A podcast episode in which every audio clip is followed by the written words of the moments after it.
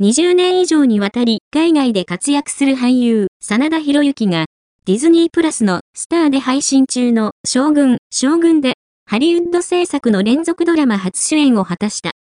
同作のプロデューサーにも名を連ねる真田が、日本でインタビューに応じ、日本人俳優、スタッフと共に挑んだ一大プロジェクトの裏側や、海外に挑む若者たちに対する思いを語った。